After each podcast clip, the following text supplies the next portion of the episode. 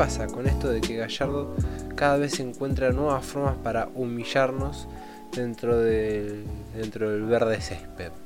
¿Cómo, ¿Cómo va esto, loco? Porque a mí risa no me causa ni un poquito. Eh, no puede ser, eh, hayamos jugado contra Boca, hayamos digo, porque para que uno sabía, soy bostero, igual voy a hacer el análisis lo más subjetivo y arbitrario posible. Em, eh, ¿Qué pasa con esto, che? Porque a uno no me están entendiendo, no después del clásico que se jugó por la Copa de la Liga, que creo que cada vez menos entendemos si es Copa de la Liga, si es la Liga, si es el torneo nacional, si es una Copa más. Es difícil porque los formatos no paran de cambiar con esto de, del SEO B larga, no, B larga no, B corta, nada que ver. Por, por el COVID, no lo quería decir, pero bueno, por mí que me, que me tire algo Spotify, pero lo dudo mucho porque lo que escuchan esto somos, soy yo y tres monos más a los cuales les mando un gran abrazo. Eh, ¿Qué pasa con esto? Yo porque para el que no lo sepa, para el que capaz eh, me escucha gente que no es de Argentina, así que eh, para el que no es de Argentina, Boca jugó contra River en, la, en los cuartos de final de la Copa de la Liga, que no, no se confunda, no es la Copa de la Liga de Inglaterra, que juegan solamente los equipos de la primera división de Inglaterra. Eh, ni, no conozco otro caso de liga grande que tenga el mismo formato, sino que es una copa que metieron con un nuevo formato para, para sustituir a la liga común y corriente, ¿no? Eh, que era la liga de 20 equipos, eh, ganás un 3 puntos, empatás un punto, perdés 0 puntos, y el que tenía más puntos a fin de año ganaba, etc. Eh, River tuvo la ausencia de 10 jugadores, 10 señores de remera blanca y franja roja. no, banda roja me parece que es, no, nunca se le diferencia. por COVID entre ellos también se sumó gente del cuerpo técnico, como el entrenador de arqueros, etcétera. Gente que eh, era ajena al juego, pero sí participaba en un caso indirecto, ¿no? Como entrenando a los mismos arqueros. Tuvo que jugar con un arquero de la octava, que no había pasado ni siquiera por la reserva, que por si alguno no maneja el concepto, sería como la división que está anterior justo a la primera división de los equipos, ¿no? Que no, puede ser no siempre es la primera división, por ejemplo Chicago eh, los jugadores titulares de Chicago son de la primera y tiene una, una reserva antes, tiene y no y después pasan a la primera y no están en la primera, ¿no? Por ejemplo, Chicago es un equipo de la segunda de Argentina, por si alguien entendió. Eh, sí, por más luego que parezca, River jugó con 10 jugadores menos del plantel titular. Gracias a los a las normas, a los al formato y al reglamento del fútbol argentino y de esta copa pudo meter a 10 pibes. Eh, entre ellos el arquero. Como digo, que venía de la octava, no había jugado ni siquiera en la reserva y pasó directo a la titular. No sé qué tan malo sería el arquero de la reserva de River, estoy pensando, que eh, se llamaba Iker Díaz. No, no se llamaba Iker Díaz, pero atajó como Iker Casillas, por lo menos en los 90 minutos y fue terrible. Para el que no sabía o ya, o todavía no tuvo tiempo de googlear porque se mantuvo entretenido conmigo o con el sonido de fondo del micrófono. Eh, en los 90 minutos empataron 1 a 1 con un gol de boca de Carlitos Tevez con una falta previa sobre, eh, no me acuerdo qué jugador de River. A los 10 minutos con un gol de cabeza de Palomita muy lindo, salvando la falta anterior, que es una clara falta, sobre el área. Hace la falta, dos pasos más y mete el gol. Eh, podría haber sido tranquilamente cobrado. No hay bar, si no me equivoco, en la Copa de la Liga, así que si no es cobrado en la inmediatez a menos que se aplique la ley de la ventaja, es imposible que se eh, vuelva la jugada hacia atrás para cobrar la falta anterior. Eh, por lo que el gol era válido. Mm, después, casi todo, todo el primer tiempo, eh, Boca intentó atacar, se encontró con el Iker este que estaba en el largo. Rossi no tuvo trabajo, lo dijo Riquelme parece que fue una gastada River por haber ganado, pero la realidad es que por lo menos durante el primer tiempo casi no tuvo trabajo, por no decir que no.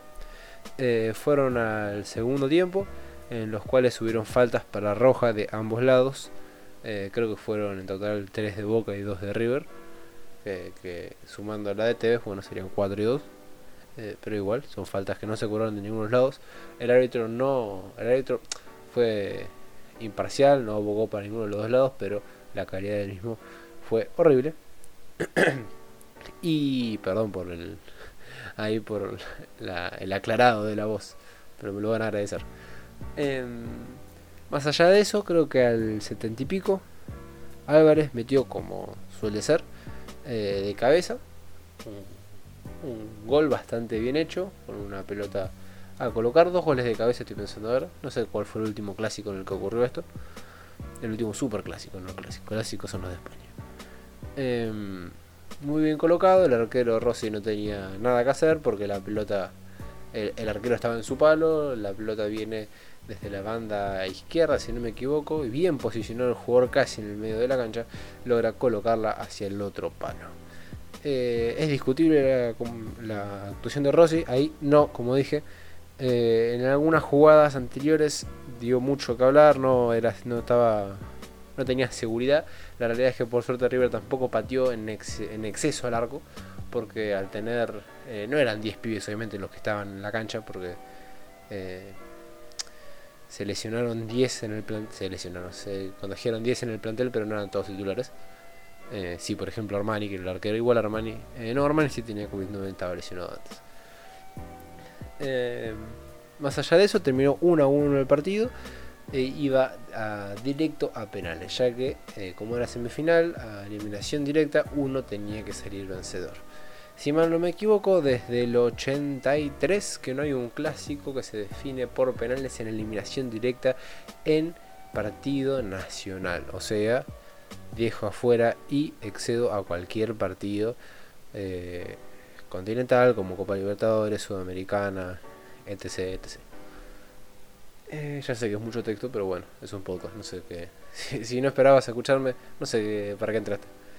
Em, llegaron los penales. Sinceramente, tenía la intuición de que los pibes de River eh, le iban a quedar. No por no confiar en ellos, ni la calidad del fútbol, que la verdad era bastante buena. El arquero, sin dudar, era el jugador de los 90 eh, sino porque eran pibes, eran pibes que algunos ya habían jugado en la primera, otros no. El arquero, por ejemplo, eh, pobre le tocó. Eh, unos dicen cuando un defensor le toca defender a un buen jugador, le tocó bailar con la más fea.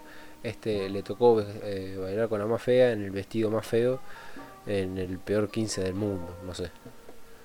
porque en un partido Boca arriba, eliminación directa, en el que siempre le tocan los penales, es horrible.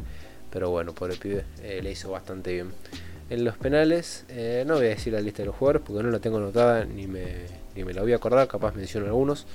Eh, quedó 4 a 2 como aquel clásico que le ganó Boca, eh, igual que este, también ganó Boca por penales. con goles por parte de Boca de Tevez, Buffarini, Izquierdos y creo que Fabra.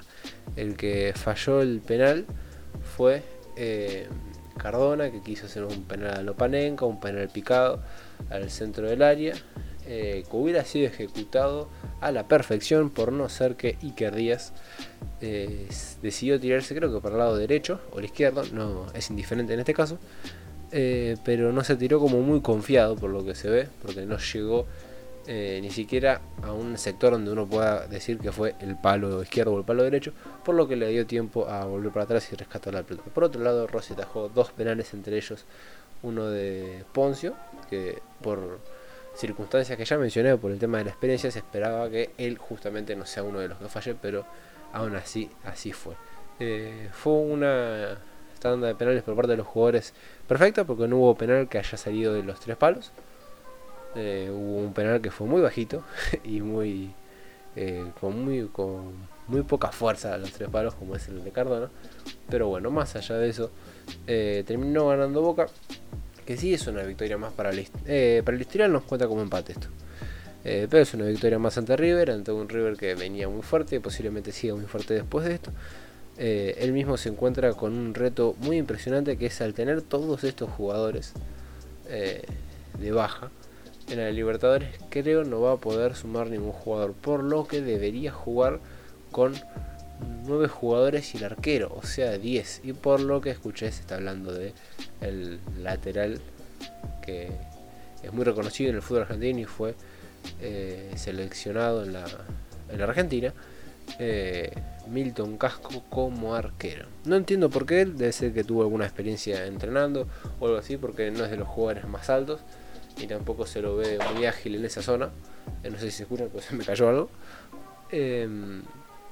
Pero, pero bueno, eh, es increíble, como dije al principio, que Gallardo haya encontrado la forma de humillarnos sin ganarnos, que es empatarnos con 10 pibes. Eh, yo sé que no, Isabel es un poco parte del humor de acá del podcast, pero bueno, volví después de la apertura de la segunda temporada con un logo con muy pocas ganas de edición, lo sé, no me culpen. Este, no es, tiene la mejor edición esta portada, pero bueno, me gusta como, quedó. Eh, ya de paso les tiré algún datito que por si alguno no sabía. Eh, hago las portadas y preparo toda la edición antes de grabar el podcast. Ahora, por ejemplo, lo que hago es paro de grabar en el Audition y meto el audio este entre lo que es la intro y, y el cierre y ya está. Ahí queda. Después lo se exporta y lo mando a Panchos. Eh, acabo de dar un breve tutorial de cómo hacer un podcast sin darme cuenta. Pero nada, eh, eh, quédense ahora, no dura mucho el podcast, creo 11 minutos, va a llegar seguramente a 12. quédense por acá por Spotify, ya saben.